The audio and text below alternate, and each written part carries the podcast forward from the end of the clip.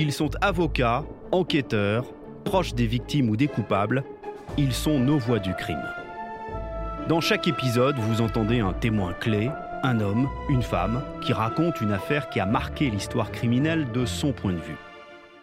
Je suis Jérôme Florin et j'ai choisi de revenir pour vous sur l'un des dossiers les plus retentissants de ces dernières décennies, l'affaire Doutreau, dans le Pas-de-Calais, où des parents ont été accusés d'avoir violé et prostitué leurs enfants sur fond de misère sociale.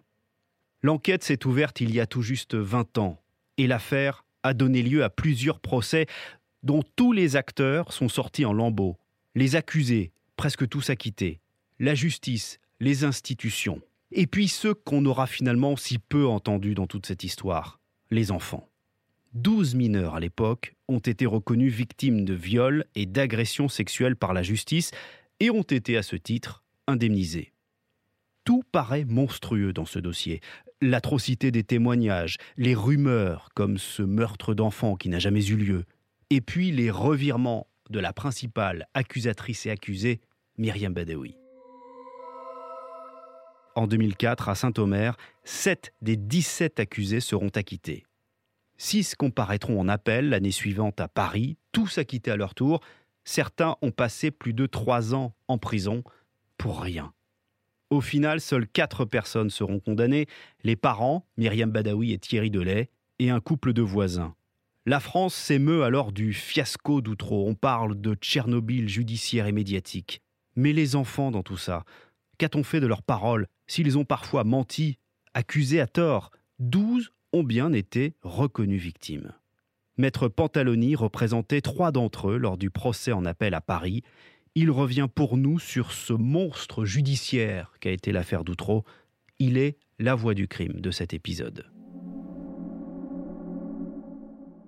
Bonjour Maître Pantaloni. Bonjour. Comment arrivez-vous dans ce dossier en 2005 Donc euh, on est quelques mois après le premier procès d'Outreau qui avait eu lieu à Saint-Omer. Alors nous arrivons, Didier Lec et moi, dans ce dossier après que les avocats des parties civiles aient renoncé à assurer la défense des parties civiles devant la Cour d'assises de Paris à raison du climat euh, qui avait été celui de la Cour d'assises de Saint-Omer. Probablement avait-il été malmené euh, et avait-il un souvenir euh, un peu compliqué de l'audience de Saint-Omer? C'est-à-dire? Bah, vous savez comment s'était déroulée l'audience de Saint-Omer, c'est-à-dire qu'il y avait eu des revirements, il y avait eu des déclarations contradictoires, il y avait eu, je dirais, un climat globalement qui était un climat quand même de violence, qui faisait que ces avocats-là ne voulait plus se trouver euh, confronté à, ce climat-là et il craignait qu'il euh, se renouvelle devant la cour d'assises de Paris. Le Conseil général nous demande d'intervenir en lieu et place des avocats qui étaient intervenus précédemment, euh, ce que nous avons accepté, Didier Lec et moi-même, et donc nous sommes intervenus à ce niveau-là, simplement devant la Cour d'appel de Paris. Vous aviez suivi d'ailleurs un peu ce procès en 2004 Je l'avais suivi comme tout citoyen et un peu comme juriste aussi. Parce que, évidemment, euh, c'était une procédure qui avait été très médiatisée. Donc, euh, je dirais, on écoutait et on savait ce qui s'était passé. Alors, le dossier est fragile dans la mesure où il y a eu des appels qui ont été interjetés, il y a eu ce fait que constitue la première audience. En même temps, c'est un dossier qui a quand même abouti à un certain nombre de condamnations en première instance et il n'y a pas eu d'appel euh, de tous les accusés. La famille Delay n'a pas interjeté appel et la famille Badawi non plus. Donc il y a des condamnés qui sont définitifs à raison des déclarations des enfants. Vous avez le sentiment d'hériter d'une patate chaude? Non, d'un beau dossier d'abord, d'un dossier difficile aussi. On est partie civile, on représente un intérêt, celui des enfants euh, qui ont fait un certain nombre de déclarations qui ont conduit euh, à la mise en examen de la Vielle d'une part, euh, de l'huissier Maréco d'autre part.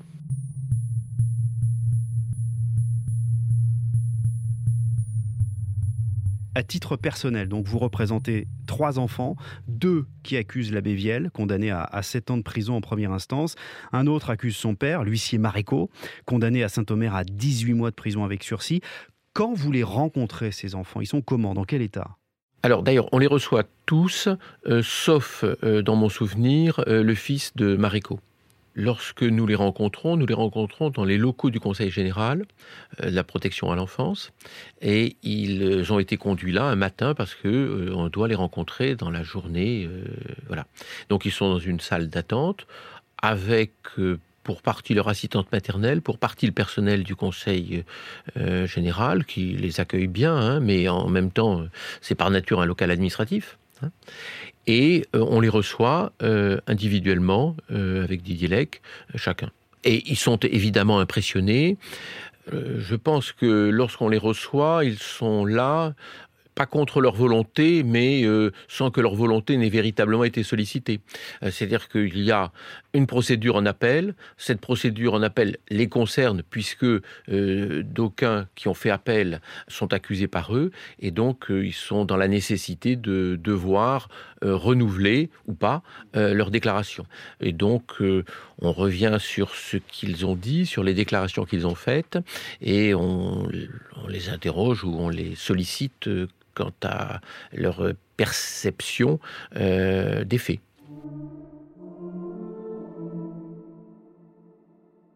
Ces enfants, ils parlent facilement, ils s'expriment facilement, clairement? Non, ils ne s'expriment pas clairement. Bah, ils ont quand même été mis à mal euh, par ce qui s'est passé à Saint-Omer. Ensuite, euh, comme je viens de vous le dire, euh, ils viennent parce qu'on leur demande de venir. On les reçoit individuellement, on essaie de les rassurer.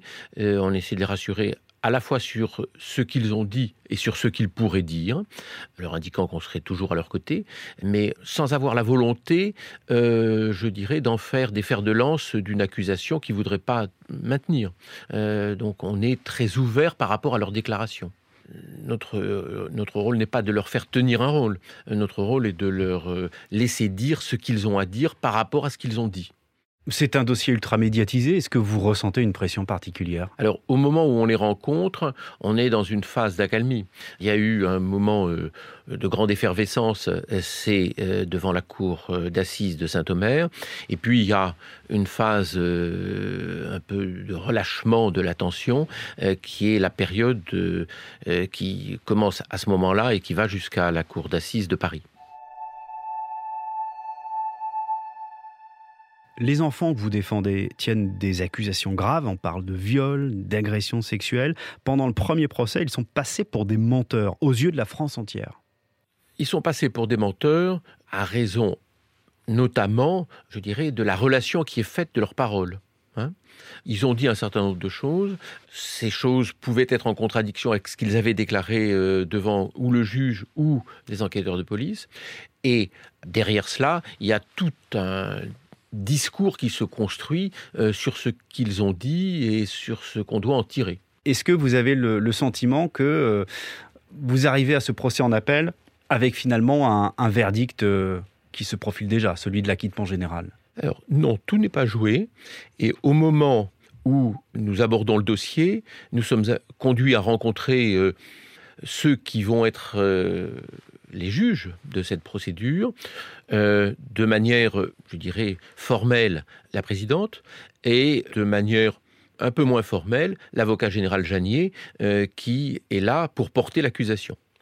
Euh, donc, lorsque nous les rencontrons, et lorsque nous rencontrons en particulier l'avocat général, celui-ci nous donne le sentiment euh, qu'il veut euh, laver l'honneur de la justice tel qu'il a été bafoué devant euh, la cour d'assises de Saint-Omer. Il y a une envie de revanche.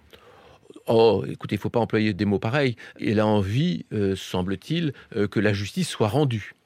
Mais lorsqu'on est avocat général et qu'on dit que la justice soit rendue, cela, et qu'on porte l'accusation, donc, c'est dire que probablement des condamnations soient confirmées. Donc on arrive à ce procès en appel à la fin de l'année 2005. On est à Paris et non plus à Saint-Omer. Être à Paris, qu'est-ce que ça change? Est-ce que c'est une pression supplémentaire? Oui, mais ça se gère, disons. Hein Pas plus que d'habitude. Euh, si, probablement plus que d'habitude. Mm. Et c'est souvent à titre rétrospectif qu'on se dit qu'il y avait une pression plus importante que d'habitude. Mais au moment où on est dans l'enceinte judiciaire, je dirais, on, fait son travail et on est à ce qu'on fait. Donc vous arrivez et vous demandez, avec votre confrère Didier Lec, euh, le huis clos. Alors c'est là qu'il y a un premier clash, si je puis dire. Le huis clos est de droit. Euh, mais les avocats de la défense regardent le huis clos comme une manière, euh, je dirais, de euh, phagocyter le procès. Et donc, ils sont très hostiles à la notion de huis clos. Voilà. cela étant, il est de droit. Et donc, il va être ordonné, mais ordonné de manière partielle, et ne concerner que le recueil de la parole des enfants. Est-ce que les enfants, ça les a quelque part détendus de savoir qu'ils pourraient témoigner à huis clos J'allais dire loin des caméras, même si les caméras sont pas dans la salle d'audience. Mais est-ce que ça, euh, ça les apaise un peu? Euh, c'est difficile à dire. Hein. En tout cas, ils savent qu'on va demander le huis clos. Euh, ils savent que c'est pour eux protecteur. Et en même temps, ils n'en mesurent pas nécessairement la complète signification, étant observé quand même que ce huis clos est un huis clos très habité, puisqu'il y a les magistrats, les jurés, l'avocat général, les personnes renvoyées devant la cour d'assises et leurs avocats. Donc il y a quand même un grand nombre de personnes.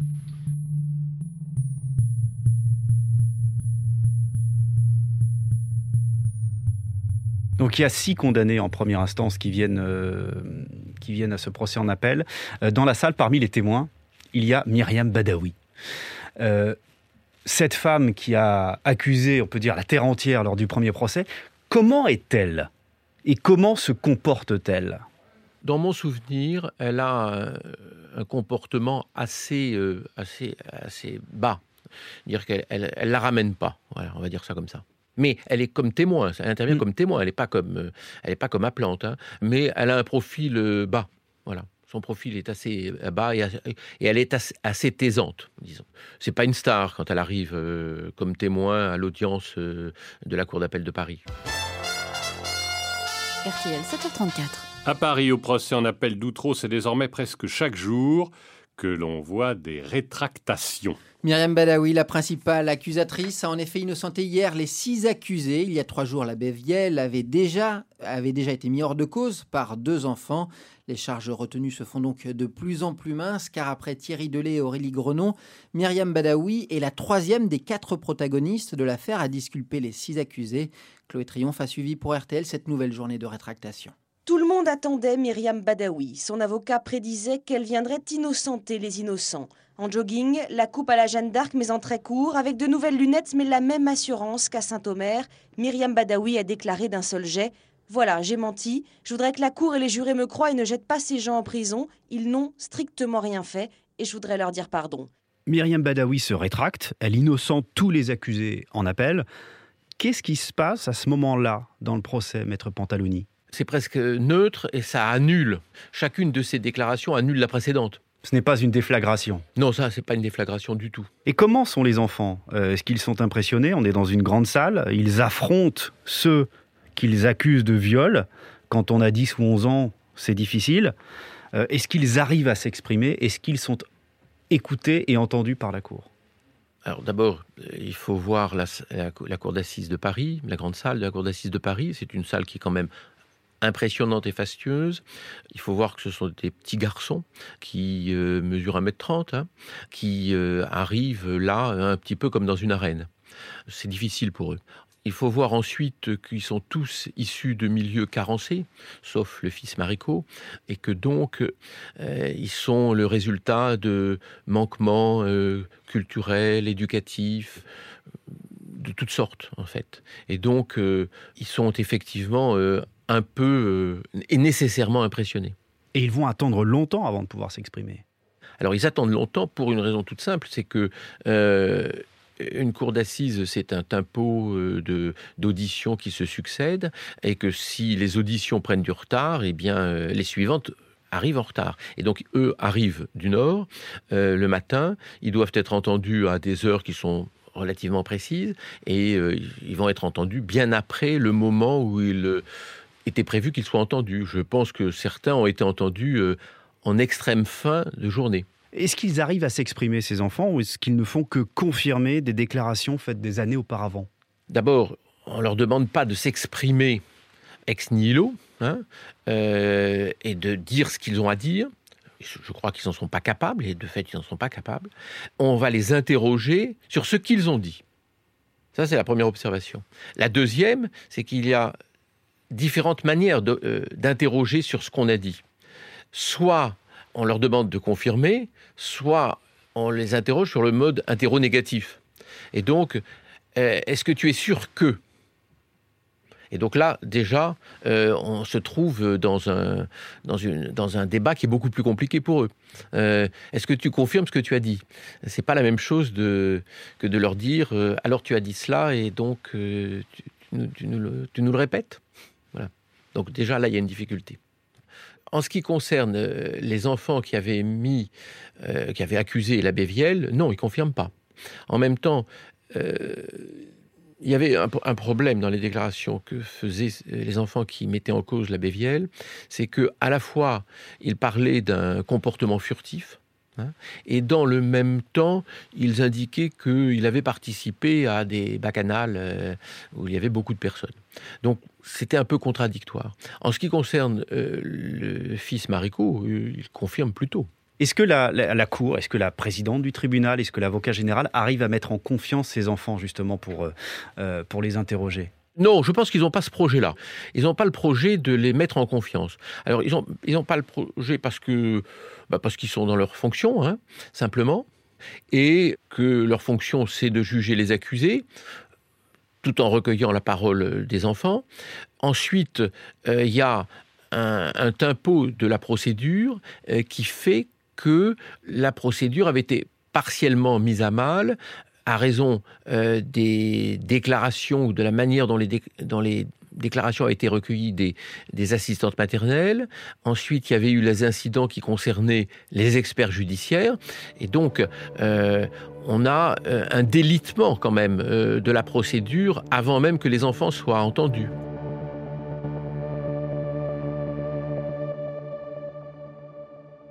Alors racontez-nous ce qui se passe justement avec cet expert judiciaire euh, qui va parler d'expertise de, de femmes de ménage. Enfin là, je synthétise, c'est pas exactement ce qu'il a dit. C'est-à-dire que il y, a deux experts qui vont intervenir. Euh, il y a Madame Griset euh, qui va être à, à, tort ridiculisée, hein, parce qu'on va surinterpréter ce qu'elle dit et on va la ridiculiser. Comment?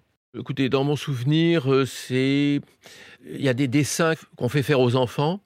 Ces dessins sont ensuite interprétés par des psychologues et d'aucuns y voient la marque d'attouchement, par exemple, ou la conséquence d'attouchement. C'est-à-dire que les enfants ne dessinent pas des scènes de viol ou d'attouchement, ces dessins sont interprétés et, ça fait rire la cour. Alors, et ça fait rire la cour parce que, bah, euh, parce que d'abord, euh, personne n'a la perception de ce que c'est que le travail d'un psychologue. Hein, et que euh, bah, c'est toujours facile de rire euh, d'un discours qui est un discours de professionnel.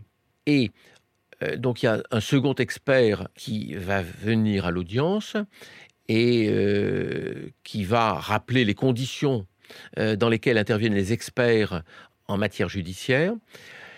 Et qui va conclure, alors je ne sais plus si c'est euh, devant les médias ou si c'est devant la Cour elle-même, en, indiquant que quand on est payé comme une femme de ménage, il est normal qu'on fasse des expertises de femmes de ménage. Euh, donc là, euh, là-dessus, à la fois ça discrédite le premier expert, ça discrédite les expertises en général, et dans le même temps, il y a des experts extérieurs à la procédure qui vont par souci de médiatisation personnelle aussi, parfois, aller au soutien de la décrédibilisation des expertises judiciaires telles qu'elles existent dans le dossier. En fait, euh, si on a un regard rétrospectif sur la totalité de l'affaire, dans un premier temps, il y a une médiatisation qui se fait euh, sur l'idée du tous coupable et euh, des enfants dont la parole est absolument doit être recueilli sacré. Et puis, il faut se souvenir qu'on est dans euh, la continuité de l'affaire Dutroux. Hein, et la presse parle d'une affaire Dutroux à la française. Et puis, il y a euh, l'épisode de la cour d'assises de Saint-Omer, où là, tout d'un coup, par la violence de l'audience, hein, par l'effet de la violence de l'audience, sa médiatisation aussi, euh, là, tout d'un coup, on se dit que le pouvoir n'est pas là, n'est pas du côté de l'accusation. Et donc, il y a un premier revirement et un effet de meute qui se produit au soutien des accusés. Vous parliez des experts judiciaires, mais il y a aussi les assistantes maternelles qui ont recueilli les, tout premiers témoignages de ces enfants. Comment sont-elles perçues pendant ce procès en appel? Les assistantes maternelles sont, vont commencer à être, avaient déjà d'ailleurs, mais vont continuer à apparaître comme des tricoteuses. C'est-à-dire celles qui sont au premier rang et assistent à la mise à mort des accusés, hein, comme dans les procès révolutionnaires.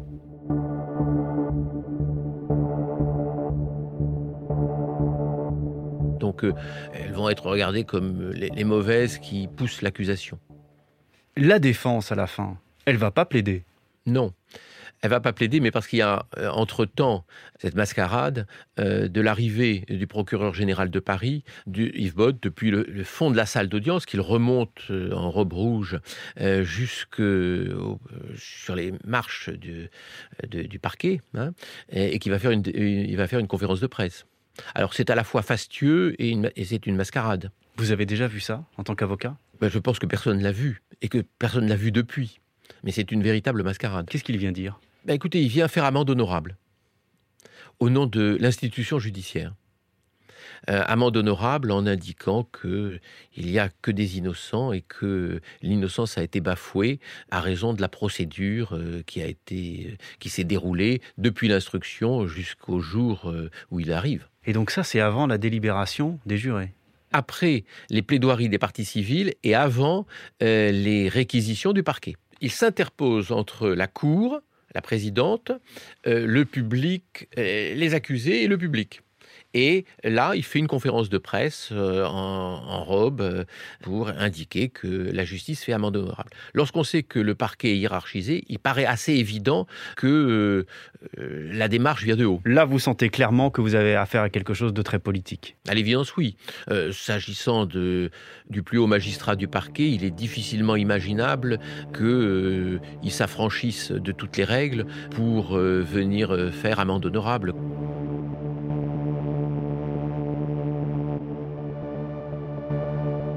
Il y a donc le revirement de Myriam Badawi, deux enfants qui euh, retirent leurs accusations contre l'abbé Vielle, et finalement, le verdict. Acquittement général pour les six accusés lors de ce procès en appel. Quel est votre sentiment à ce moment-là? D'abord, euh, ceux qui ont été acquittés l'ont été euh, et on doit respecter la décision d'acquittement. Hein. En même temps, fondamentalement, j'ai le sentiment d'une gabegie d'une gabegie parce que la justice, elle doit être rendue dans la sérénité. Elle l'a pas été. Elle l'a pas été, d'ailleurs, tout au long de cette procédure, hein, euh, durant le temps de l'instruction, devant la Cour d'appel de Saint-Omer et devant la Cour d'appel de Paris. Voilà. Ensuite, parce que euh, il y a toujours des perdants dans une procédure. Et euh, les perdants sont quand même les enfants.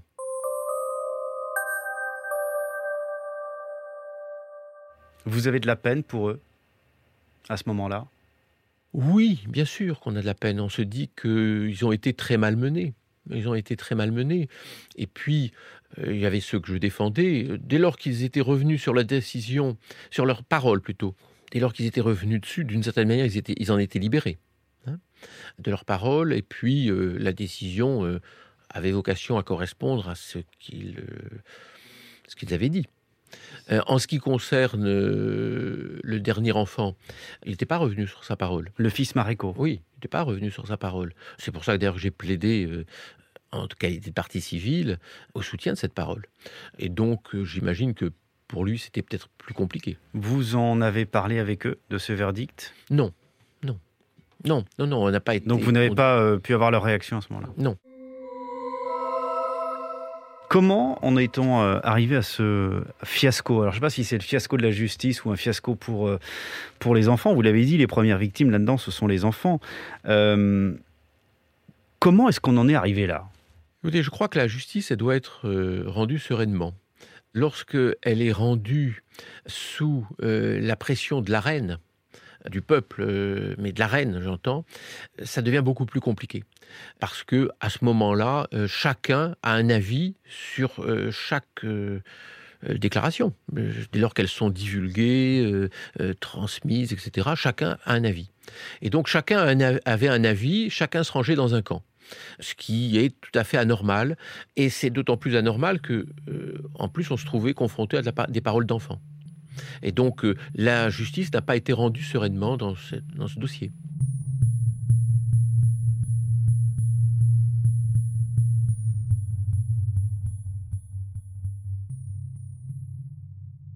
Il y a toujours une identification dans un procès. Et cette fois, ce qui a été hallucinant, c'est que l'opinion s'est identifiée aux, aux accusés et pas aux enfants.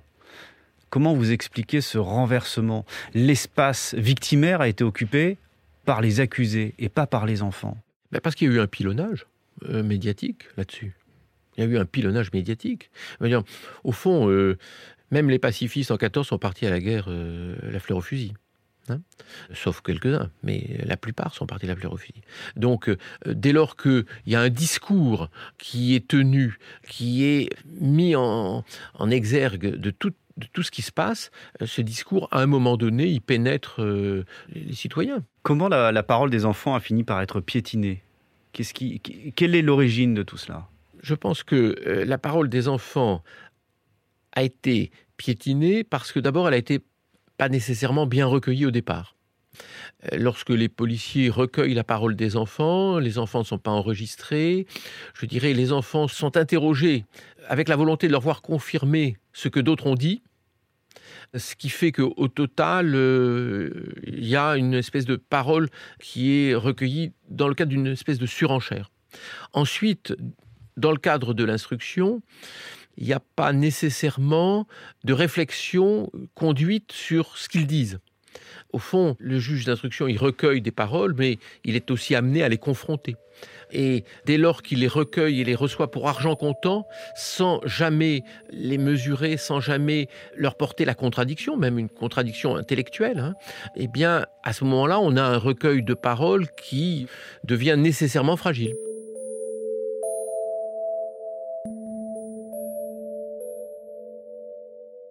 Et au final, on a sur les 17 accusés de départ, 4 adultes condamnés et par ailleurs 12 enfants reconnus victimes par la justice et indemnisés. En 2006, après le procès en appel, est lancée la commission parlementaire Outreau pour comprendre pourquoi la justice a dysfonctionné. Vous êtes auditionné, maître Pantaloni. 15 ans après, qu'est-ce qui a changé? Ça a partiellement changé, euh, notamment euh, concernant les auditions des enfants, le recueil de la parole des enfants, ça a partiellement changé. Je pense qu'on est plus vigilant. En même temps, euh, des fiascos judiciaires, il y en a eu, il y en aura. Il y a eu la vague, et elle existe encore, du, du MeToo, des révélations d'abus sexuels, de viols, visant des kidams ou des personnalités d'ailleurs. Est-ce qu'on peut tirer des leçons de l'affaire Doutreau concernant cette parole-là qui se libère et des procès éventuellement qui vont suivre? Il est bon que la parole se libère. Il est bon que ceux qui ont été victimes puissent dire qu'ils ont été victimes. Ensuite, il y a un problème qui est un problème de judiciaire. Et il y a un autre problème, et au titre du problème judiciaire, il y a le problème de la prescription. Donc la prescription a la vocation à jouer dès lors que les dossiers sont prescrits.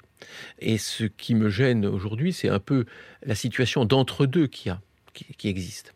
Cette situation d'entre-deux où on ne peut pas poursuivre, mais en même temps, l'institution judiciaire se mobilise au soutien d'affaires qu'elle ne pourra pas euh, traiter. la justice se saisit ou est saisie, mais euh, ça n'ira pas plus loin. Ça n'ira pas plus loin. Alors, c'est un problème euh, qui est grave, parce que en réalité, ça veut dire qu'on met sur la place publique des dossiers et on les livre, je dirais, en pâture au sentiment de tous. Est-ce que la parole des victimes aujourd'hui a été resacralisée?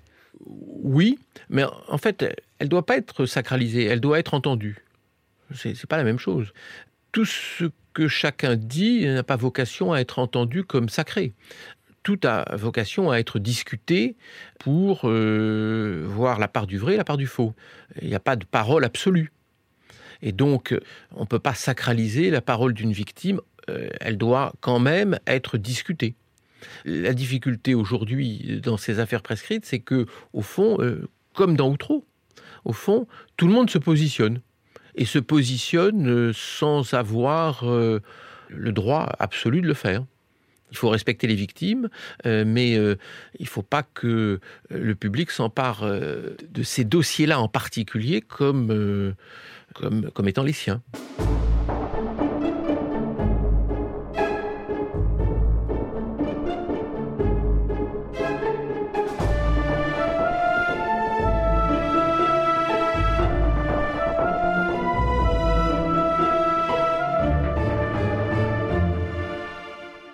Venez d'écouter le douzième épisode des Voix du crime, saison 2. Vous pouvez retrouver cet épisode et tous les précédents sur l'application RTL et vos plateformes d'écoute préférées.